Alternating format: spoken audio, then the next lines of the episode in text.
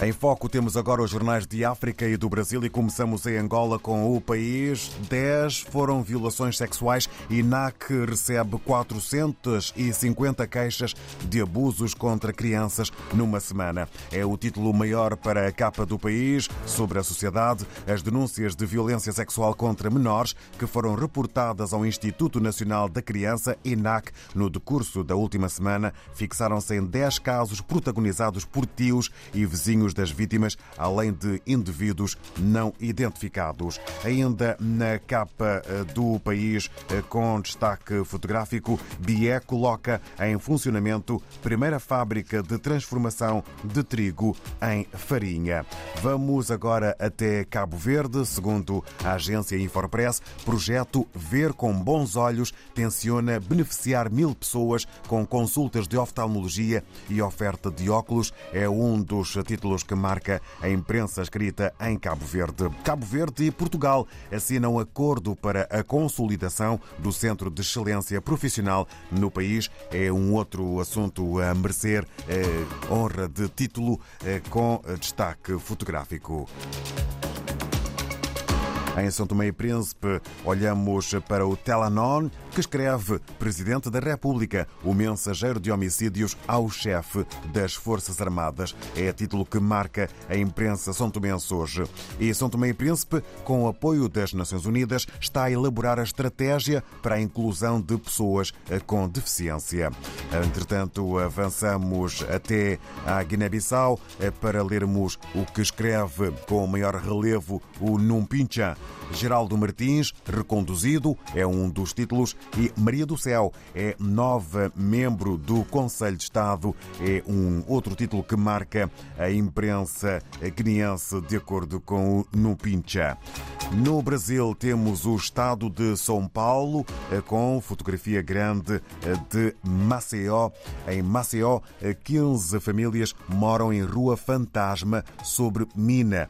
Defesa Civil garante que a área ocupada por elas no bairro Bom Parto não corre risco de afundamento. Os demais habitantes de comunidade foram os mais os demais habitantes da comunidade foram indemnizados e se mudaram. Ameaça de deslizamento derrubou a atividade comercial na região que é assim considerada fantasma.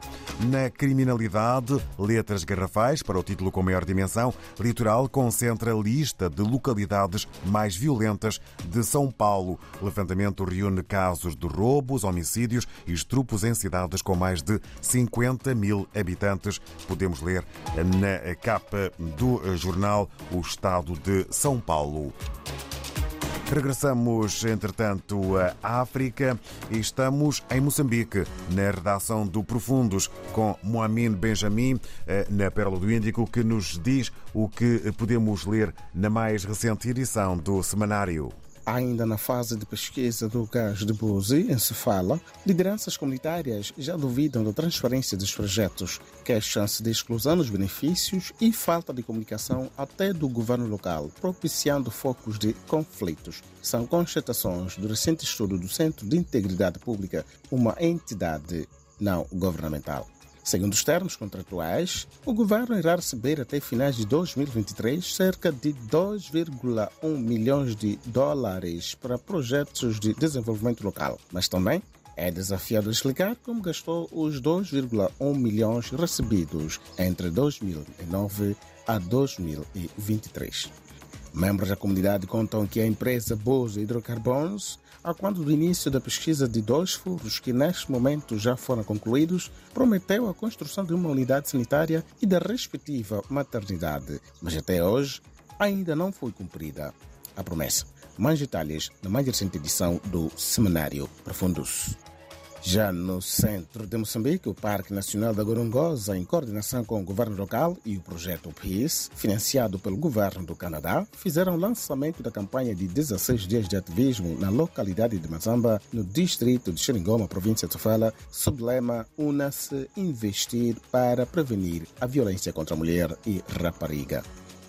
Foram cerca de 500 pessoas que participaram do lançamento dos 16 dias de ativismo naquela região central de Moçambique. Das atividades sobre os 16 dias de ativismo, destacam-se a marcha, a apresentação de peças teatrais, uma das quais debruçou sobre o comportamento indesejado de professores que se envolvem com alunas, e reflexão, incluindo membros da Gorongosa, do governo e outros atores da sociedade civil. Mais detalhes no semanário Profundos de Moçambique. Mano Benjamin, do Jornal Profundos. Bom dia.